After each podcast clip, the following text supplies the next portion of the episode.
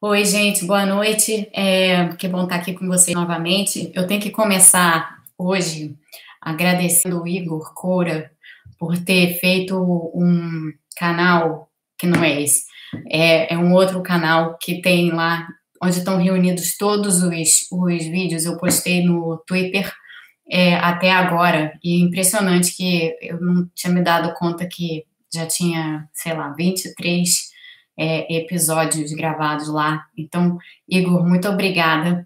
E em agradecimento ao Igor, eu tenho que pedir a vocês para comprarem doce de leite de Viçosa. Isso é muito importante na live de hoje. Doce de leite de Viçosa. Antes de mais nada. É, bom, eu tinha falado mais cedo que eu queria. Hoje é sexta-feira e, é, enfim, na, é, é sexta-feira, eu me dei conta disso hoje mais cedo, quando eu vi que eu tinha que dar aula, eu sempre dou aulas às sextas-feiras e como os dias estão meio que não tem mais dia, né, assim, de semana direito, os dias se, se embrulham uns nos outros e quando chega perto do fim de semana nem parece mais que é sexta-feira, mas hoje é sexta-feira, para quem não sabia, e portanto eu acho que é um bom dia para a gente fazer uma conversa densa, mas com um pouco, um pouco mais de leveza para entrar bem no fim de semana, na medida do possível, nesses tempos tão difíceis. É, então, eu achei que seria interessante falar sobre um dos meus autores prediletos, é, o Borges, e um dos contos, é, é apenas um de muitos, mas um dos, um dos contos que eu mais gosto, que é O Jardim das Veredas que se Bifurcam, ele está na edição, está tá no livro Ficções, é, em, em, português, mas dá para encontrar. Depois eu vou postar o link no, no Twitter, porque tem um, um link do conto em, em, PDF. E o que eu gosto muito, que sempre me atraiu muito na, no, tem várias coisas que sempre me atraíram muito nos contos do Borges, mas em particular a preocupação e a, a maneira como ele sempre retratou é, um, pensamento e uma forma de escrever. Bom, a própria forma de escrita dele é uma forma de escrita não linear. E os temas, muitos dos temas que ele pega, é claro que tem uma tem, tem sempre uma, uma, uma visão filosófica assim por trás, mas o, o tema do infinito, o tema do tempo, o tema é, da não linearidade, na verdade, está presente em todos os contos do Borges, todos, é, e nesse em particular. Então, eu queria começar é, falando sobre não linearidade, que foi um pouco o tema de ontem, de forma meio escondida, sutil. É, eu, eu, eu quis falar sobre isso, mas eu falei sobre isso de outra maneira. Então, eu vou falar sobre isso hoje diretamente. Eu comecei ontem a, a live falando para vocês um pouco sobre como, como é o meu olhar sobre, sobre a economia, como eu vejo a economia e como eu encaixo a economia é, junto a outras disciplinas. Eu acho que um defeito que, a, que, que existe na economia como ciência e como profissão é que ela de, de muito tempo para cá, é, ela já, ela, ela não nasceu, ela não nasceu é, numa caixinha, ela nasceu na, da interdisciplinaridade e ela nasceu, na verdade, ela nasceu a economia, como tantas outras ciências, nasceu da filosofia. Mas depois de um tempo, ela se enquadrou num determinado modo de pensar e ela nunca mais saiu daquele modo de pensar. E é curioso porque, ao contrário de outras áreas do conhecimento, a economia é uma, é uma ciência muito pouco interdisciplinar.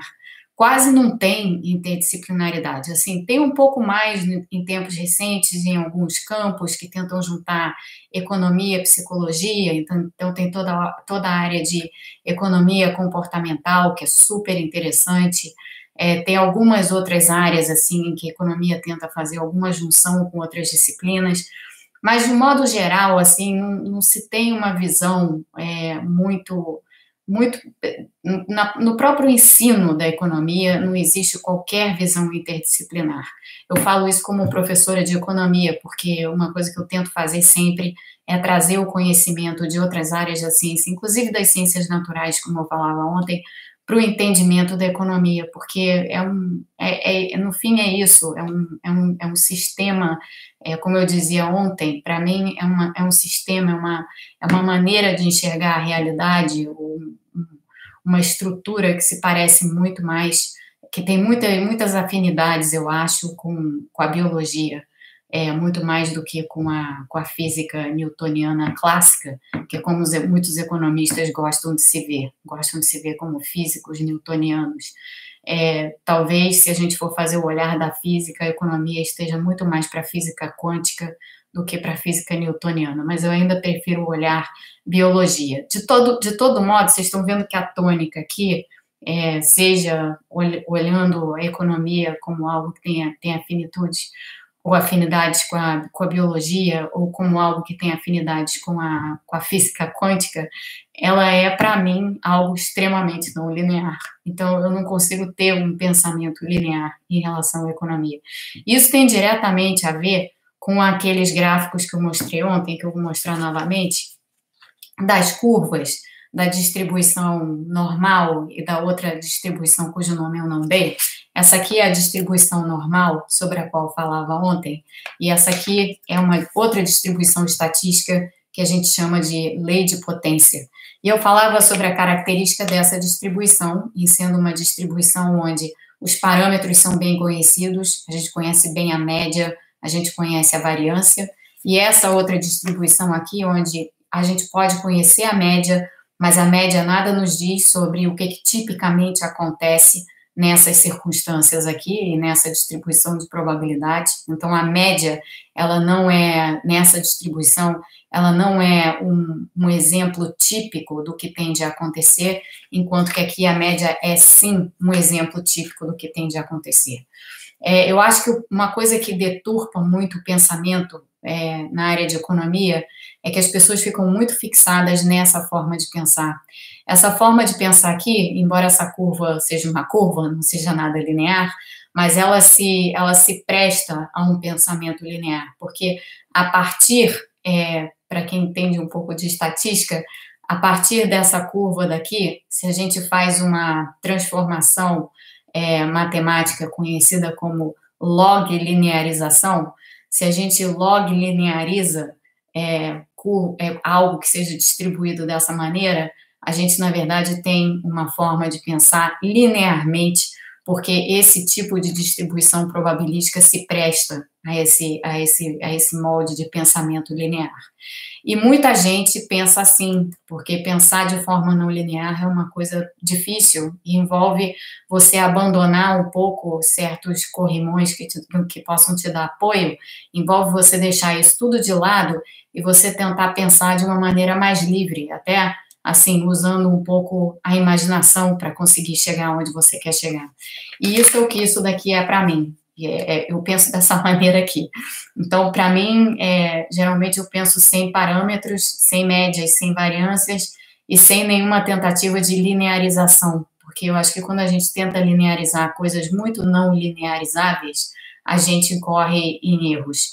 E esse é exatamente o meu, o meu ponto com o, com o Borges. O Borges foi um escritor que nunca fugiu das, das dificuldades do pensamento não linear para escrever os seus contos. Então, tem, para mim, na literatura, é, no caso, nos, nos, contos do Borges, tem uma, eu tenho uma afinidade muito grande com os contos do Borges por conta disso. E como eu falava ontem, crises são, por definição, eventos completamente não lineares, porque crises são momentos de ruptura. Você não tem é, momentos de não ruptura na linearidade. A linearidade é uma coisa só.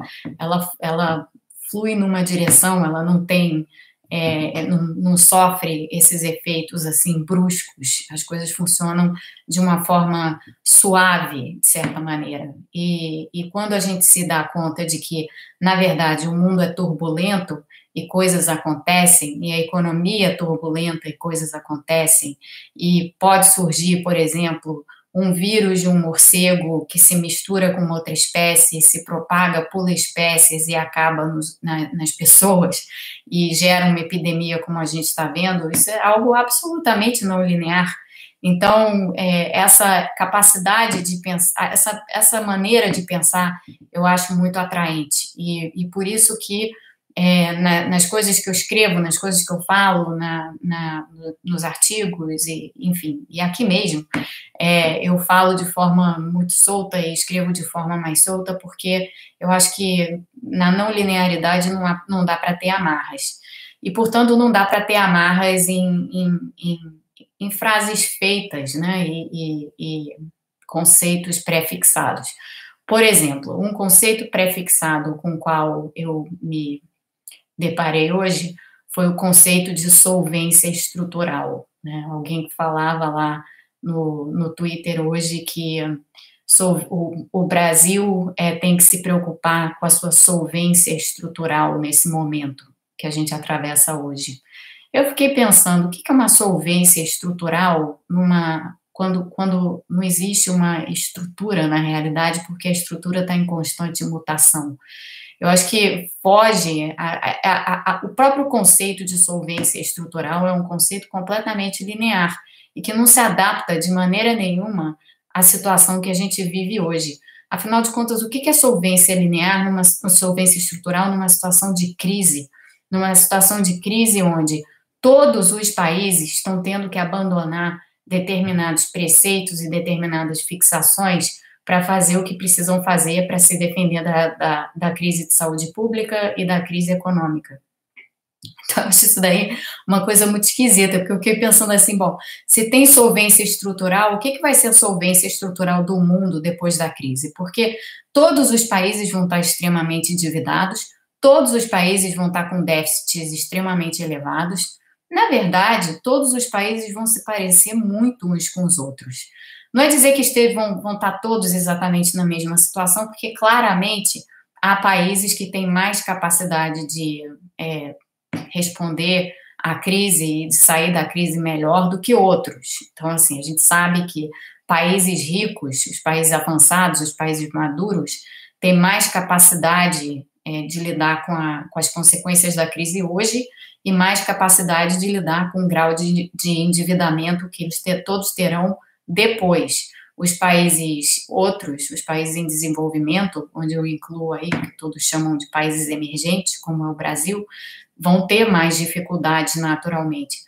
Mas é muito, vai ser uma situação muito diferente, porque se a gente olhasse assim o, o panorama é, anterior à crise, a gente tinha lá, se a gente fosse olhar, todas as, as razões dívida PIB de diversos países, a gente via claramente diferenças. Então, países mais endividados que outros, é, a depender das condições desses países, eram países mais suscetíveis a problemas do que outros, ou pelo, pelo menos assim se achavam. Né? E assim a gente pensava. É uma maneira, não é uma maneira incorreta de se pensar, de maneira alguma, mas às vezes a gente cai numas falácias assim com pensamento excessivamente linear que são, que são bem equivocadas. Quando eu estava no, no FMI, eu já falei um pouco da minha experiência em Papua Nova Guiné, mas eu não falei de outra experiência. Eu trabalhei durante um tempo com o Líbano.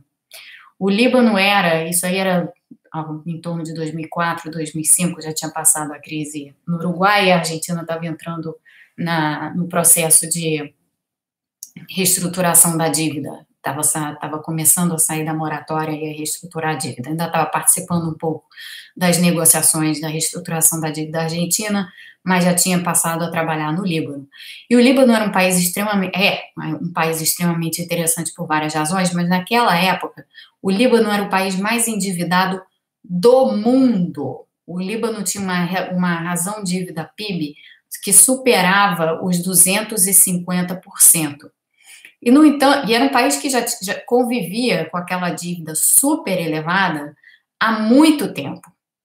Aí você para para refletir, você pensa assim: bom, o Líbano não é, primeiro, nem exatamente um país rico, nem exatamente um país estável, dada a história do Líbano e dada a região onde está o Líbano. Né? É uma região que a gente sabe ser de extrema instabilidade, inclusive em tempos recentes a gente tem visto isso muito claramente. Então, havia e sempre houve uma expectativa de que o Líbano não fosse ser capaz de pagar suas dívidas e que fosse declarar uma moratória a qualquer momento. Só que aquela situação de ser o país com a dívida mais alta do mundo era uma situação com a qual o Líbano já convivia há 30 anos. E há 30 anos não tinha havido nada, não tinha acontecido nenhum tipo de moratória, não tinha havido nenhuma, nenhum tipo de quebradeira. Os detentores dos títulos da dívida libanesa eram essencialmente os bancos no Líbano e toda a diáspora libanesa espalhada pelo planeta. Pessoas espalhadas pelo planeta, é uma diáspora enorme, a libanesa, como a gente sabe e a gente conhece bem é, justamente pelo parte dessa pelo fato de parte dessa diáspora estar no Brasil. E, entretanto, assim, o que se imaginava, o país vai ter uma crise, o país vai quebrar, e aí os bancos vão quebrar, e, e é inevitável que isso aconteça, porque é o país mais endividado do mundo, não aconteceu. O Líbano teve milhares de outros problemas, mas esse não foi um deles. É, um detalhe pequeno nessa história, é, só para contar um pouco mais das minhas experiências mundo afora quando eu estava no FMI, em 2005, a primeira missão que eu, que eu tive ao Líbano, isso foi logo antes de eu retornar ao Brasil, eu estava em missão no Líbano quando o então primeiro-ministro foi assassinado. Então, de novo, assim, essa, esse tipo de, de vivência e essas coisas que acontecem assim abruptamente do nada sempre me colocaram muito próxima das não linearidades, é, a, começando pelo meu próprio gosto pessoal. Então, voltando ao que eu estava dizendo anteriormente, o, essa questão da solvência estrutural, o que, que é a solvência estrutural para um país como o Líbano, como eu acabei de relatar aqui para vocês? Sei, sei o que é esse conceito. O que é a solvência estrutural no período pós-crise, depois que a gente atravessar essa crise toda? Também não faço a menor ideia, porque todos os países vão estar, como eu disse, super endividados, todos os países vão estar com déficits super elevados. Como é que a gente vai fazer um julgamento sobre solvência estrutural aí? A não ser que a gente acha que sabe alguma coisa muito profunda sobre o que vai acontecer no futuro ou sobre a estrutura sobre a qual se erguem as economias. Eu acho que fazer esse tipo de salto é fazer um salto não em direção à imaginação, mas em direção a uma onisciência que a gente não é capaz de ter. Então, é, eu, eu não entendo é, realmente, e isso vai de encontro ao que eu vinha falando ontem, eu não entendo realmente por que, que as pessoas têm essa necessidade tão grande de se ater a conceitos que não valem nesse momento de crise e que a gente não sabe sequer como que eles vão valer é, depois da crise. Não, não consigo entender. Assim como eu não consigo entender a insistência brutal que existe no Brasil a respeito do, do teto de gastos. A gente tem que manter o teto de gastos, porque se a gente não mantiver o teto de gastos, o que será que vai acontecer? é outra dessas coisas que eu não consigo entender. A gente viveu muitos anos sem teto, é, não que isso daí tivesse sido desejável, eu acho que fizemos muito, muitos excessos no, em termos de gasto público quando não precisávamos ter excessos, agora nós precisamos ter excessos, então é uma situação distinta. Mas eu sempre defendi que o teto de gastos do Brasil fosse mais flexível do que ele foi desenhado de início, porque da forma como ele foi desenhado de início, ele é, impedia que muitas ações fossem feitas, é, inclusive em tempos de crise, porque não dá para você construir algo como um teto de gastos e fazer dele uma amarra constitucional, como ele é. É, é em outros países é, que fizeram teto de gastos, ele não é, é, uma, não foi feito na forma de uma emenda constitucional, é simplesmente uma lei. O Brasil tem essa anomalia aí de ter criado uma emenda constitucional para erguer o seu teto de gastos. Mas o, a maneira como isso foi desenhado de início, lá atrás em 2016, jamais contemplou que se pudesse ter uma crise no meio do caminho, porque ele era muito amarrado, o teto. Ah, tem um dispositivo lá para calamidade, para situações de calamidade, como tem a lei de responsabilidade fiscal? Tem, tem esse dispositivo lá. É, e, e, portanto, hoje a gente não está cumprindo o teto de gastos, justamente por ele ter esse dispositivo. Mas é inevitável E não adianta é, aqueles que acham, ah, não é hora de discutir teto de gastos, porque isso é uma ideia estapafúrdia. É, não adianta a gente ficar se atendo a um conceito e a uma, a uma coisa que inevitavelmente vai ter que ser flexibilizada, porque, como eu já falei aqui em diversas ocasiões, essa é uma crise longa e a gente não sabe exatamente como é que vai fazer a reconstrução de tudo depois que a crise passar. Eu imagino que um dos elementos fundamentais na reconstrução vai ter que ser o uso do investimento público de, destinado à infraestrutura, como eu tenho dito. Como é que a gente vai fazer isso dentro do teto de gastos? Então, precisa haver algum tipo de mecanismo de flexibilização. Aliás, de forma bem interessante, para quem não sabe, e depois eu vou olhar isso com calma para poder falar isso aqui com mais é, propriedade para vocês, há na PEC 10 2020, que é a PEC chamada do orçamento de guerra, é, não gosto desse nome, vocês já sabem disso, mas a, a proposta de emenda constitucional que faz um orçamento separado para enfrentar a crise, ela prevê já, tem um dispositivo lá que prevê de forma bem sutil uma flexibilização do teto de gastos. Então, a flexibilização já está posta.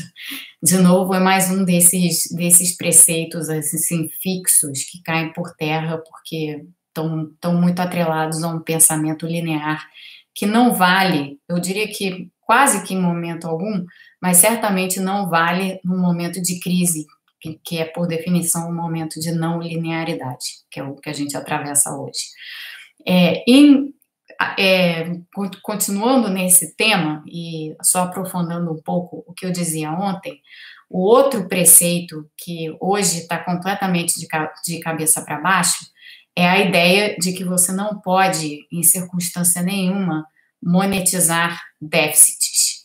É, o que, que significa monetizar déficits? Monetizar déficit significa simplesmente o governo com, o, o emitir títulos, né, fazer uma emissão primária de títulos do governo e o Banco Central, por exemplo, absorver toda essa emissão primária, uma parte dessa emissão primária. Essa é uma maneira de pensar em monetização.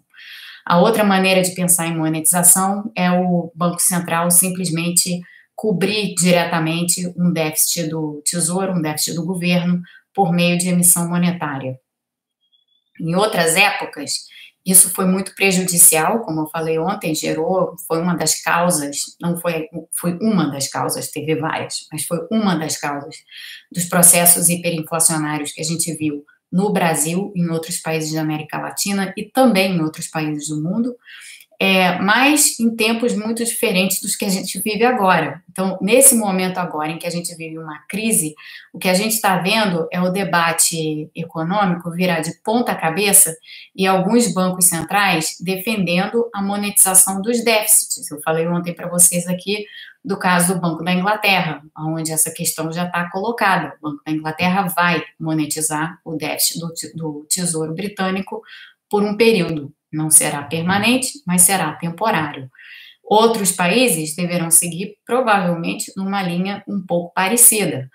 Teve, como muitos de vocês comentaram no Twitter e aqui também, teve essa entrevista do, do Henrique Meirelles, ex-presidente do Banco Central e ex-ministro da Fazenda, em que ele falou explicitamente em emissão monetária. Ele não falou em monetização de déficit, ele falou em emissão monetária e na necessidade de você, é, eventualmente, do Banco Central, eventualmente ter que fazer emissões monetárias para poder fazer as operações que precisa fazer. E muitas dessas operações a gente já descreveu aqui em lives anteriores. Então, para dar uma ideia de que, de novo, momentos de crise são momentos em que as coisas viram de ponta cabeça, não tem princípios fixos, não tem estruturas fixas, não tem, não tem nada disso. Você tem que saber navegar sem qualquer uma dessas estruturas e saber imaginar como é que as coisas podem acontecer.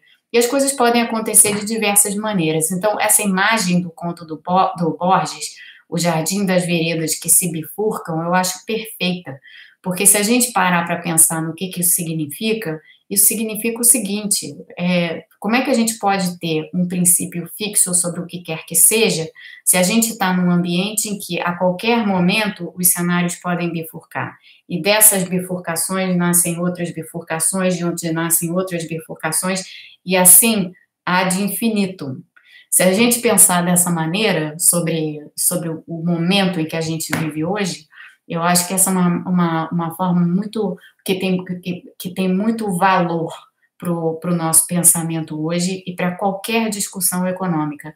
Não dá para ficar agarrado em, em, em, em, conceitos como solvência estrutural, ou não pode monetizar nada, ou não pode isso, não pode aquilo. Não pode por quê? É um momento de excepcionalidade, está no meio de uma crise. O que, que não pode no meio de uma crise? Acho que a única coisa que não pode, no meio de uma crise dessa, é você pôr a vida das pessoas em risco. O resto está valendo. Não tem nenhuma lei fixa em economia que, que, que é, impeça você de fazer algo, não. Não tem nada. Nada está escrito em nenhum lugar que impede, não. Você não está ferindo nenhum mandamento fundamental da economia, principalmente no momento de crise. Então, me, me, me surpreende muito é, essa forma de colocar a discussão, e ela está muito fixa no Brasil, ela não está em outros lugares. Então, aqui mesmo, aqui, aqui nos Estados Unidos, e hoje é, eu participei de um evento que a gente faz todo, todo essa época, todo ano, lá no, lá no Instituto, é, onde eu trabalho, que é um, uma, um, um, um evento sobre projeções macroeconômicas, em que a gente tenta desenhar os cenários e tenta antever o que vai acontecer. E no evento de hoje, é, a apresentação que foi, que foi feita, eu não era uma das panelistas no evento de hoje, mas todos os panelistas fizeram uma apresentação semelhante, em que foi desenhado um cenário com milhões de, de, de, contingências, assim, dizendo, olha, mas se, se, se bifurcar para lá, a coisa acontece dessa outra forma. Se bifurcar para cá, a coisa acontece dessa outra forma. Então, o pensamento, assim, que estruturou a conversa de hoje lá no, no Instituto sobre Cenários Macroeconômicos, foi uma espécie de jardim de veredas que se bifurcam. É, e, e essa é a forma, eu acho, que a gente tem que pensar a economia nesse momento. Então, eu, eu digo isso e repito isso, e vou repetir incansavelmente isso aqui, porque eu acho que a, a, a crises apresentam é, maneiras da gente re, rever e refletir e rever é, certa, certos posicionamentos nossos e, e, e, certas maneiras, certas formas de pensar. Eu sou, eu, eu, eu tendo a fazer isso muito e, e o que eu percebo é que quando eu faço isso, é, tem gente que não entende e aí fica meio perdida, porque tem essa mania no Brasil de encaixotar as pessoas, né? Então, encaixota a pessoa num cubículo aqui, bota lá o nome de neoliberal, encaixota a pessoa no outro cubículo acolá, chama ela de heterodoxa, encaixota a pessoa no outro lá qualquer, chama ela de sei lá o quê. E isso é constante, acontece o tempo todo, todo o tempo, e não para, as pessoas ficam fixadas nesse tipo de coisa. E como eu não me vejo e, e prefiro que as pessoas me chamem de coisas contraditórias do que é, entendam do que achem na cabeça delas que eu realmente tenho algum tipo de pensamento fixo, ser encaixotado num desses rótulos significa que você tem um pensamento fixo eu não tenho. Então, como eu tenho dito aqui, se as circunstâncias mudam, você tem que mudar junto com elas. E, sobretudo, se as circunstâncias extremamente não lineares mudam, o, a maneira como o seu pensamento vai mudar é a, igualmente abrupta, igualmente não linear, igualmente cheia de rupturas. E não tem nada demais isso, não. É, isso, é, isso é como as coisas são. Parece que no Brasil tem gente que morre de medo, assim, de de que de, de, de fazer isso. É, não sei porquê, não sei muito bem de onde esse medo vem, mas é meio curioso. É, deixa eu ver aqui quais são as perguntas que vocês têm. Depois eu vou passar para uma conversa mais light, que eu vou dar uma dica de uma, uma dica de um livro hoje, é, que não tem nada a ver com economia, mas é um livro que eu gosto muito e não é Borges.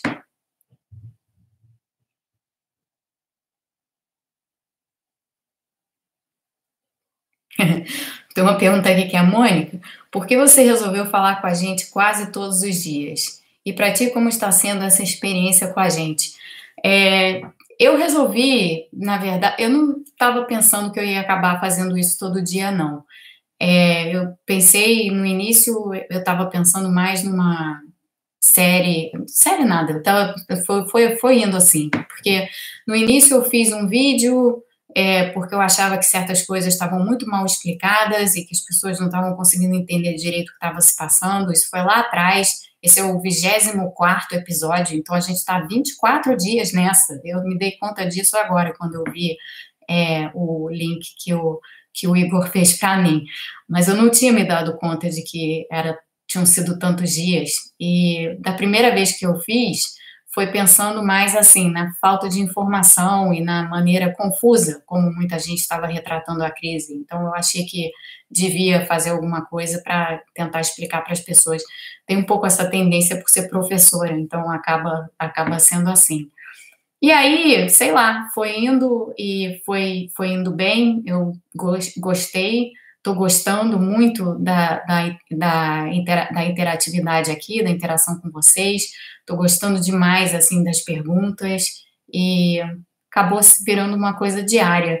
Eu acho que nesse período de quarentena, o que é legal também de, de, fazer, de fazer isso e de ter tantos de vocês aqui, e muitos de vocês que eu já reconheço quando eu vejo o nome passando na telinha, lá tá a Aline lá, oi Aline, é, tá o Cifredo também, oi Cifredo, e, enfim, vários vocês que voltam aqui todos os dias, eu achei que era uma maneira boa, assim, de, de manter uma conversa sem, é, enfim, mais livre, né, sem, sem, ficar, sem, sem ficar postando só artigo que eu escrevo e tal, e também para vocês saberem um pouco, vocês que já me liam, para vocês saberem um pouco quem eu sou. É meio por aí, você não tem muito mais explicação do que isso, não.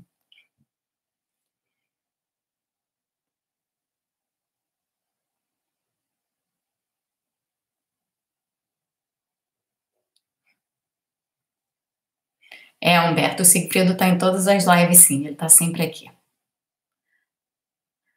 O Rafael pergunta se eu sou considerado uma, economista ortodoxa ou heterodoxa. Olha, essa distinção, para falar a verdade, só existe no Brasil, porque aqui isso aí já caiu por terra há muito tempo. É, principalmente depois da crise de 2008, tá? Porque, lembrando, a crise de 2008 trouxe à tona uma porção de desafios, e esses desafios ficaram mais evidentes e mais presentes nos países que sofreram diretamente os efeitos da crise, talvez menos presentes e menos evidentes nos países mais periféricos à crise, como é, foi o caso do Brasil. Mas aqui nos Estados Unidos, por exemplo, onde houve uma enorme revolução na área da política monetária, com tudo que foi feito pelo pelo Banco Central americano, pelo Fed na época, nos países europeus, onde teve, teve, houve experiências assim muito dolorosas com medidas de austeridade fiscal que subsequentemente foram abandonadas porque não trouxeram a, a, os, os, resultados que se imaginava que fossem trazer. A própria experiência monetária aqui nos Estados Unidos, os estímulos excepcionais que o Fed fez, que todo mundo achava que fossem dar inflação e no fim das contas isso não aconteceu, isso gerou uma grande reviravolta na macroeconomia e, tá, e continua gerando uma imensa reviravolta na macroeconomia. Imagino que agora vai revirar mais ainda, porque é, em cima daquela crise que a gente não digeriu direito ainda, e em cima da qual a macroeconomia ainda não conseguiu se reinventar direito, a gente agora tem, pelo meio do caminho, uma outra muito pior do que aquela, e muito mais inédita do que aquela, e muito mais extraordinária do que aquela, em vários sentidos. Então, é, esse, essa, essa, esse repensar da, da macroeconomia é um, é um debate que já estava acontecendo no mundo inteiro. O único lugar onde isso não estava acontecendo direito é no Brasil. Porque no Brasil, de novo, as pessoas ficam presas numas caixinhas. E eu acho que nos últimos anos, com a polarização política, isso piorou. Que as pessoas se viram obrigadas a ficar presas naquelas caixinhas, porque ai delas se elas forem identificadas com algo que não é adequado na visão delas. Então, isso eu acho, eu penso que foi tem sido extremamente prejudicial. E aí acaba virando isso. Você é ortodoxa ou heterodoxa? Honestamente, eu acho que eu sou ortodoxa para umas coisas e heterodoxa para outras, o que quer que seja que isso queira dizer. É, deixa eu falar um pouco de outra coisa da minha origem, para vocês terem uma ideia. Eu vim da PUC, sim, fiz, fiz minha graduação na PUC, e hoje a PUC tem esse, esse, o Departamento de Economia da PUC do Rio tem essa conotação ortodoxa. Mas eu queria lembrar vocês o seguinte: os planos macroeconômicos mais heterodoxos que o Brasil já fez vieram todos da PUC do Rio. E um dos planos mais heterodoxos da nossa história foi o Plano Real. Porque lembrem que no Plano Real a gente inventou uma moeda virtual, a URV. Se, se, alguns de vocês vão se lembrar disso. A URV foi inventada como precursora do real, era uma unidade para desindexar a economia. Hum, qualquer hora dessas eu falo de, sobre indexação aqui, mas ela foi uma moeda virtual inventada no meio da década de 90 uma época em que ninguém falava em moeda virtual, não, não, havia esse conceito, não existia esse conceito entre, entre os economistas. No entanto, aquilo foi feito no plano real. A URV foi isso, e depois a URV se transformou na moeda de fato. Então, o plano real foi um plano extremamente criativo, extremamente ousado, nada ortodoxo, aliás, tinha elementos ortodoxos e elementos heterodoxos, e é dessa tradição daí que eu venho, foi com, foi com essas pessoas que eu estudei, foram essas pessoas que foram meus professores. É, e, e antes, e só para citar um deles, o André Lara Rezende, que foi um dos formuladores da parte mais heterodoxa do Plano Real, na realidade, da parte que criou a URV, o André Lara Rezende foi aluno do meu pai. Então, é, é, vem de lá de trás. E, portanto, eu não me encaixo nem como ortodoxa, nem como heterodoxa, não. Ou, se for alguma coisa, eu sou os dois. Essa é a minha resposta. Daniel faz uma pergunta boa sobre os Estados Unidos. A corrida por seguro-desemprego que está acontecendo aqui nos Estados Unidos revela uma precariedade do emprego? Eu acho que ela revela duas coisas. Essa pergunta é ótima. É, o que a gente tem visto aqui, bom, as últimas três semanas a gente teve cerca de 16 milhões de novos pedidos de seguro-desemprego, né, que eu falei já sobre isso aqui, falei brevemente sobre isso aqui ontem. O que isso daí mostra é, a respeito do mercado de trabalho americano, mostra duas coisas. Primeiro que aqui nos Estados Unidos as leis trabalhistas são muito flexíveis, e, e no momento de crise, essa flexibilidade funciona, não funciona para o trabalhador, funciona por um mal, né, num certo aspecto, porque significa que as empresas têm uma capacidade é, muito grande de demitir, assim, não tem custos, não tem grande ônus para a empresa demitir. Assim como também não tem ônus para o trabalhador se ele quiser pedir demissão. Então, é, as leis trabalhistas têm essa flexibilidade aqui que, permite, que permitem esse grau muito maior do que você vê em outros países do mundo de flexibilidade no mercado de trabalho. Só que flexibilidade, a gente tende a achar que flexibilidade é uma virtude, e é uma virtude em certos casos, mas num caso como esse não é porque o que a gente vê é que não tem uma rede de segurança, uma rede de proteção social suficiente aqui. A pessoa perde o emprego aqui com muita facilidade. Isso sempre foi assim, isso nunca mudou. Então, em outras crises também, na crise de 2008, o desemprego também foi à lua. Agora vai à lua muito mais do que, do que, do que em 2008. Vai ser, a taxa de desemprego vai chegar provavelmente a 20% nesse ano, que tá, não aconteceu de maneira alguma em 2008, nem perto disso. Então, isso explica uma parte da, da, do, dos pedidos de seguro-desemprego tão numerosos. A outra parte, eu acho que tem a ver com precarização, sim, porque a gente sabe que é, automação, é, uberização e tudo isso tem sido muito marcantes aqui. É, muitas pessoas perderam o emprego porque foram substituídas por máquinas, robôs e automação que hoje em dia caracteriza muitos processos produtivos. E, de outro lado, a gente também sabe que houve, com, com a economia digital, houve uma precarização do trabalho. Isso está muito nítido no Brasil, mas também está bem nítido aqui. Então, o, eu acho que outro, o outro lado da, da, dessa história tem sim a ver com precarização do trabalho. Mas, de novo, as leis trabalhistas aqui são extremamente flexíveis, não há nenhum tipo de aviso prévio ou de benefícios que o empregador deve pagar ao empregado, ou de custos que o empregador, que a firma incorre na, no processo de demissão. É, não existe essa distinção entre demissão voluntária e demissão involuntária.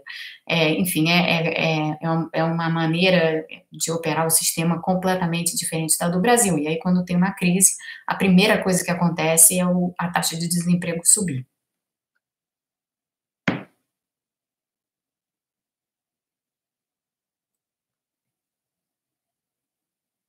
O Bruno pergunta se nessa pandemia fica clara a fragilidade do Brasil provocada pelo processo de desindustrialização. Eu acho que o que fica bem claro é que o Brasil é, tinha perdido, isso acho que já estava claro antes dessa crise, tá?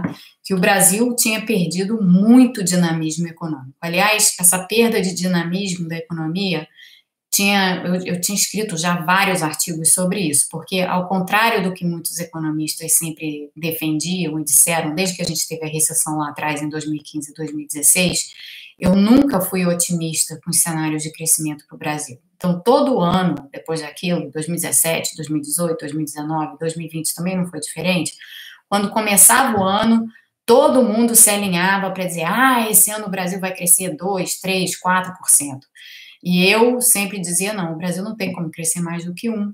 Um, um e meio, talvez seja o limite, porque a gente tem, um, a gente tem uma indústria muito pouco competitiva, a gente tem um nível de produtividade muito baixo, a gente não tem um setor com capacidade de inovação, a nossa mão de obra é muito, é muito pouco qualificada, de um modo geral, é, e a gente nunca fez nada para mudar esse quadro. O que a gente fez foi extremamente insuficiente. Então, o, o, Brasil é um país que já vem perdendo dinamismo econômico há muito tempo. E depois da recessão de 2015 e 2016, isso ficou muito evidente, ficou muito óbvio. Haja vista que nesses últimos quatro anos, 17, 18, 19, três anos, a gente cresceu a taxa de 1%. E esse ano, o PIB vai contrair massivamente, vai, vai contrair aí entre 6% e 9%, é o que eu, é o que eu estimo. Curiosamente, falando nisso, eu volto à indústria já já, mas curiosamente falando nisso, é, ontem saiu uma matéria no Valor em que havia lá uma enquete entre economistas de mercado dizendo que o PIB do Brasil ia contrair 6% é, em 2020. Eu achei engraçado isso, porque de repente todo mundo mudou de projeção. 6% já era minha projeção há umas três semanas, talvez até mais. Hoje eu já estou já tô um pouco mais pessimista até do que isso, porque eu estou vendo um governo muito inoperante e tem que agir rápido. Mas esse é um outro papo. Voltando à sua pergunta sobre a indústria, é, essa perda de dinamismo, ela, ela é consequência e, e, e, e, geradora também, então as duas coisas estão aí, é, do processo de desindustrialização. Então, por que, que a participação do, da indústria no PIB caiu? Porque a indústria é pouco competitiva, porque tem várias coisas que emperram a indústria, e também porque a gente tem uma indústria que não tem muita vontade de se modernizar. Então, não vamos esquecer que a gente tem uma indústria que gosta de proteção comercial, pede ao governo esse tipo de proteção e, ao é, se comportar dessa forma, nunca se expõe à concorrência internacional. É, os países que cresceram com, com indústria forte, todos os países que cresceram com indústria forte, não conseguiram fazer isso sem se expor à concorrência internacional. Isso é quase que condição necessária e suficiente para que você tenha uma indústria de peso, né, que, que seja capaz de gerar bons empregos, pagar bons salários e, para além disso, criar o tipo de dinamismo econômico é, que uma economia precisa ter. No Brasil, a gente não tem essa tradição, a nossa tradição é protecionista. Lembrando vocês que a nossa tradição é de um modelo de substituição de importações que nunca, na verdade, foi muito bem feito e, portanto, nunca deu muito certo. Essa, essa é a nossa tradição no Brasil. Então, eu acho que o processo de desindustrialização tem a ver com tudo isso. Não acredito muito na tese de que o câmbio sobrevalorizado em determinadas ocasiões foi determinante para o processo de desindustrialização, não. Não me alinho com essa, com essa visão. Me alinho com uma visão mais de fundo de que o problema da nossa, da nossa indústria vem de uma, de, um, de uma certa maneira arcaica ainda de se enxergar. É uma indústria que está presa no século XX, que não se adequou às necessidades do século XXI, não está integrada no mundo, não está integrada nas cadeias globais de valor, isso faz uma diferença enorme e leva à desindustrialização naturalmente.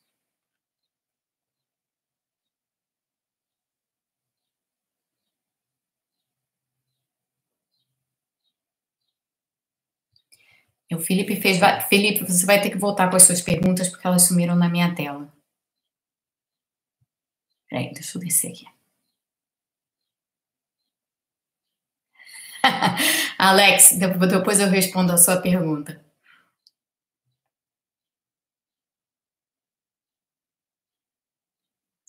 Tem muita coisa passando aqui.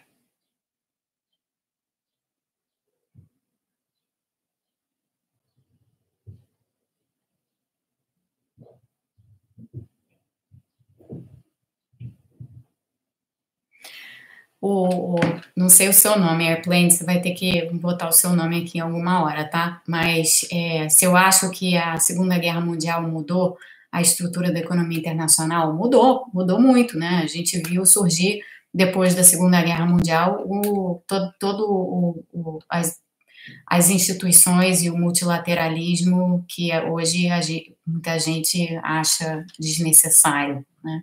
Infelizmente mas mudou completamente. A gente, a gente recriou um sistema. Então, aonde antes a gente tinha um sistema em que os países operavam meio no modo cada um por si, a gente criou um sistema de integração a partir do momento em que a gente colocou de pé as instituições aí que, do, do que fomentaram e deram base para o multilateralismo, com o qual a gente conviveu bem durante muitas décadas e com o qual a gente vem convivendo mal nos últimos anos. Então, houve sim uma mudança grande de estrutura.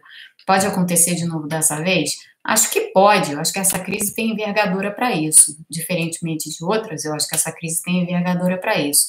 Se vai acontecer ou não, depende muito das lideranças. Né? É bom lembrar que na época do pós-guerra, a gente tinha lideranças no mundo, nos principais países, é, que de fato estavam pensando em melhorias, em aprimoramentos. Hoje, as lideranças que a gente tem, a gente não sabe se serão elas que vão prevalecer, mas as lideranças que a gente tem estão muito aquém desse desafio. Então, a ver né, o que vai acontecer. Mas que essa crise tem envergadura para provocar uma grande mudança, isso ela tem. Lucas pergunta se 2020 é um ano perdido para a economia brasileira.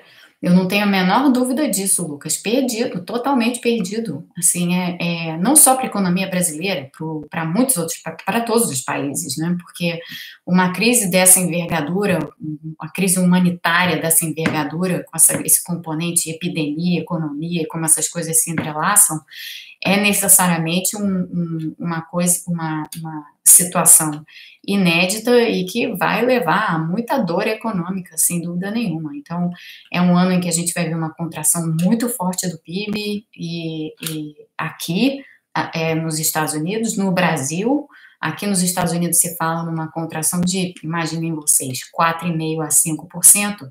Então, se essa economia daqui vai encolher 4,5% a 5%, vindo de uma situação relativamente boa, imagina o que, que não vai acontecer no Brasil. Eu acho que 6 é pouco. É possível que a economia brasileira sofra uma contração maior do que essa. Eu acho que a pergunta mais importante é: o que, que vem depois? Vem uma outra década perdida para nós? É uma pergunta ponderável essa. Eu acho que para que não venha uma outra década perdida para nós, a gente precisa, voltando à minha temática inicial, ter pensamento não linear. A gente precisa ter imaginação para pensar nos caminhos que se bifurcam e para pensar em, em, que bifurcação a gente quer estar. Então, voltando ao início da nossa conversa aqui, Eu acho que a gente precisa abandonar essas, essas caixas em que a gente se mete e ter um pouco mais de ousadia e criatividade, como a gente já teve lá atrás no plano real, que eu falava aqui, que foi um plano de extrema criatividade, a gente tem que ter um pouco mais de criatividade para imaginar quais são as soluções. E eu acho que qualquer solução que insista num caminho já testado e que já falhou, um caminho do tipo vamos ajustar rapidamente as contas públicas porque a gente só tem esse, esse pensamento, voltando à tal da solvência estrutural, é, se a gente for para esse lado, eu acho que a gente vai ter muito problema pela frente. Agora, se a gente for para um lado diferente, se a gente começar a pensar, poxa, tem uma oportunidade aqui, tem grandes eixos do debate que devem estar presentes: o eixo da saúde, o eixo da proteção social, o eixo do meio ambiente. Como é que a gente repensa as nossas políticas macroeconômicas para dar conta desses três eixos que se, que se entrelaçam e que, e que conversam um com o outro? Como é que a gente faz para desenvolver um tipo de programa de investimentos públicos que resolva ou que, ou que se mostre capaz de resolver algumas das questões que a gente tem aí na área de saneamento e algumas coisas que tocam diretamente as questões ambientais. Como é que a gente faz isso? Como é que a gente ousa fazer isso? Então, eu acho que esse é o tipo de pensamento que a gente deve ter. Claro que a gente vai ter que cuidar da sustentabilidade fiscal, isso é óbvio. Eu não estou dizendo que a gente não deva cuidar disso, mas eu acho que a gente precisa ter um pouco mais de criatividade na maneira de pensar e um pouco menos de linearidade na maneira de pensar. Estou confiante de que isso vai acontecer? Não não estou confiante de que isso vai acontecer. Quando eu fico vendo de repetecos aí de solvência estrutural, teto de gastos, ou não sei o quê, isso não me deixa nem um pouco alentada em relação ao que vem por aí. Mas é, espero que espero que eu esteja errada e que a crise dê, dê aí um tranco nas pessoas para que elas saiam das suas caixinhas. Pelo menos o nosso objetivo aqui, e por isso eu tenho me divertido tanto em fazer, né, fazer essas lives, voltando a uma das perguntas feitas aqui, me diverte porque é um momento em que eu consigo conversar com vocês sem, sem estar presa. Em... É, alguém aqui, eu não vi o nome, alguém aqui perguntou é, se o Estado se financia por por impostos, o Estado se financia em parte por impostos e se financia em parte por emissão de dívida. É assim, sempre será assim. Não adianta nem a gente imaginar que o Estado vai se financiar só por impostos e sem nenhuma emissão de dívida, nem que o Estado vai se financiar só por emissão de dívida e sem, sem impostos e tributos. É, o que importa é aquilo que eu já falei. Cadê? Está no meio dos meus papéis aqui, acho que eu não vou encontrar agora. Mas o que importa para nós, só para não perder esse fio, porque eu falo disso todo dia, então só para não perder, o que importa é a gente fazer a inversão da pirâmide tributária. Então, aqui, tirar o pouquinho de tributo que a gente tem sobre renda e a grande oneração sobre consumo e produção e fazer isso. Passar a tributar renda e patrimônio e tributar muito menos consumo e produção. Então, eu acho que é esse, esse é o caminho que a gente que a gente deve tomar no que diz respeito aos impostos. Tem um monte de gente curiosa aqui para saber dica de livro, eu já vou falar. Ananias, eu torço para o Flamengo. Pronto, falei, tá? Tá, tá, tá, tá para você ficar feliz e passar o fim de semana feliz.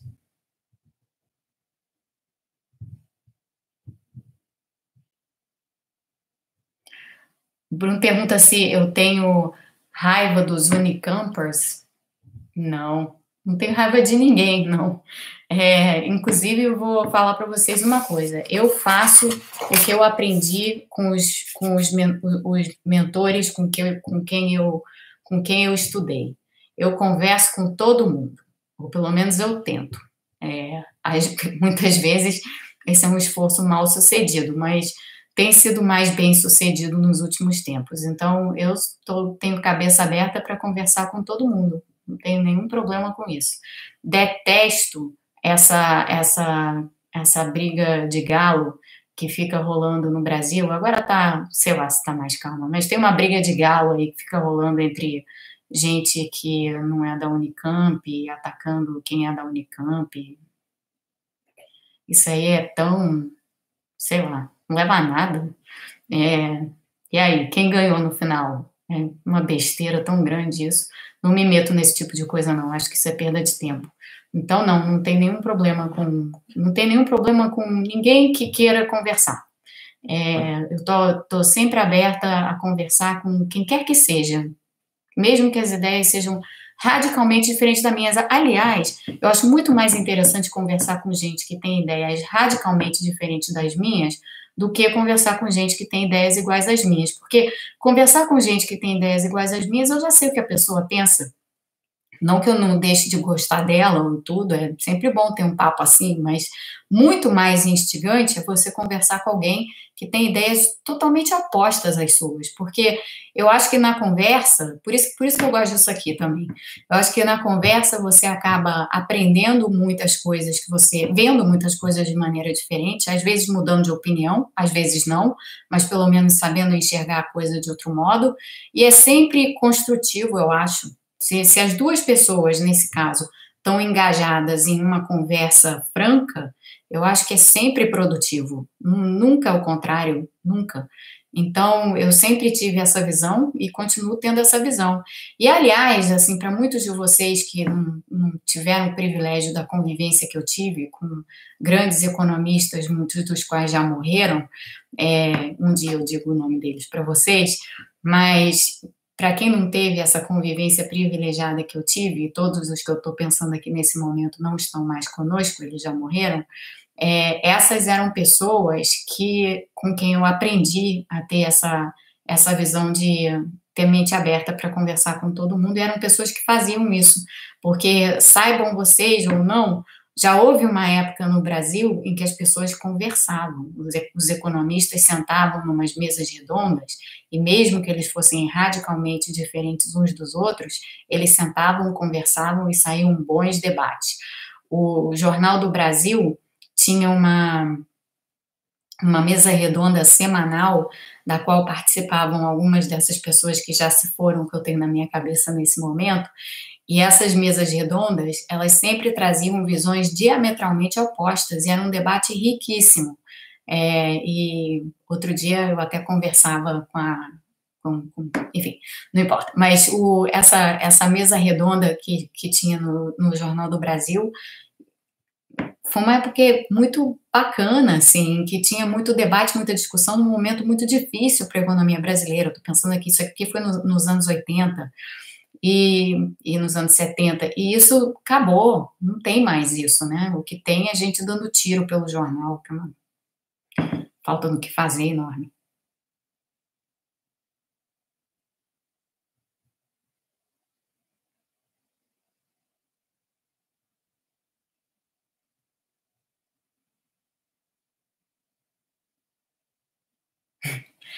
Tem, tem tem muita coisa rolando aqui. Um dia eu falo, tem gente perguntando quem são as pessoas, um dia eu falo para vocês quem são as pessoas. Tá, são quase, são, tá quase na hora. Eu vou fazer a minha indicação de livros. É, tem um livro para indicar. Ele já rolou aqui na tela, então essa pessoa já sabia o que eu ia dizer é, sem que eu tenha dito. Esse é o meu livro favorito de todos os tempos. Então eu indico ele, do Ítalo Svevo, A Consciência de Zeno. É, é um livro espetacular. É, esse aqui é um escritor italiano. É, e é, ele esse, esse ele tem, tem um outro livro, mas é, essa é a obra-prima dele, na minha opinião. E eu fiquei triste porque esse ano eu ia viajar para Trieste. Esse livro se passa em, a história se passa em, em Trieste e eu ia viajar para Trieste pela primeira vez. Nunca fui a Trieste e uma das razões que eu queria Trieste tem a ver com esse livro aqui que eu já li reli. Ai, sei lá, então tem tá todo sublinhado, inclusive. Não sei nem quantas vezes eu já li reli isso aqui. Vocês podem ver que ele está todo meio machucadinho, porque já foi muito lido e relido. Enfim, não irei a Trieste, porque certamente não serei capaz de sair daqui dos Estados Unidos tão cedo, haja visto o que está acontecendo por aqui em termos de epidemia. Gente, eu vou ficar por aqui. É, Adorei o nosso papo de hoje, foi um papo mais solto, de propósito, porque, para quem não sabe, hoje é sexta-feira. É, eu, como disse mais cedo, só me dei conta que era sexta-feira quando eu me dei conta que eu tinha que dar aula. os dias para mim estão indo um, um emendando o outro sem saber exatamente que dia da semana é, mas enfim, é sexta-feira. Para quem é, comemora a Páscoa, feliz Páscoa. Para quem não comemora a Páscoa, um excelente fim de semana. É, espero que vocês consigam ter um pouco de descanso, espero que vocês consigam relaxar um pouco. É difícil nesse momento a gente conseguir fazer isso. Espero que vocês consigam desligar um pouco do noticiário, isso é importante. Eu vou tentar fazer isso. Então, é, esse fim de semana, a gente vai interromper os nossos episódios por dois dias. Então, sábado e domingo, eu vou tentar. Se, se der uma vontade louca, eu, eu aviso no Twitter e faço uma, faço uma outra live. Mas provavelmente não farei nem sábado nem domingo. Mas volto na segunda-feira. E na segunda-feira a gente volta aqui às 5 da tarde, tá? Lembrando que é todo dia às 5, a não ser sexta, que é o dia em que essa, essa live aqui entra às 7. Tá legal? Então, boa noite, bom fim de semana. Como eu disse, feliz Páscoa para quem comemora a Páscoa. Feliz fim de semana para quem não comemora a Páscoa. E nos vemos novamente na segunda-feira. Descansem na medida do possível. Boa noite.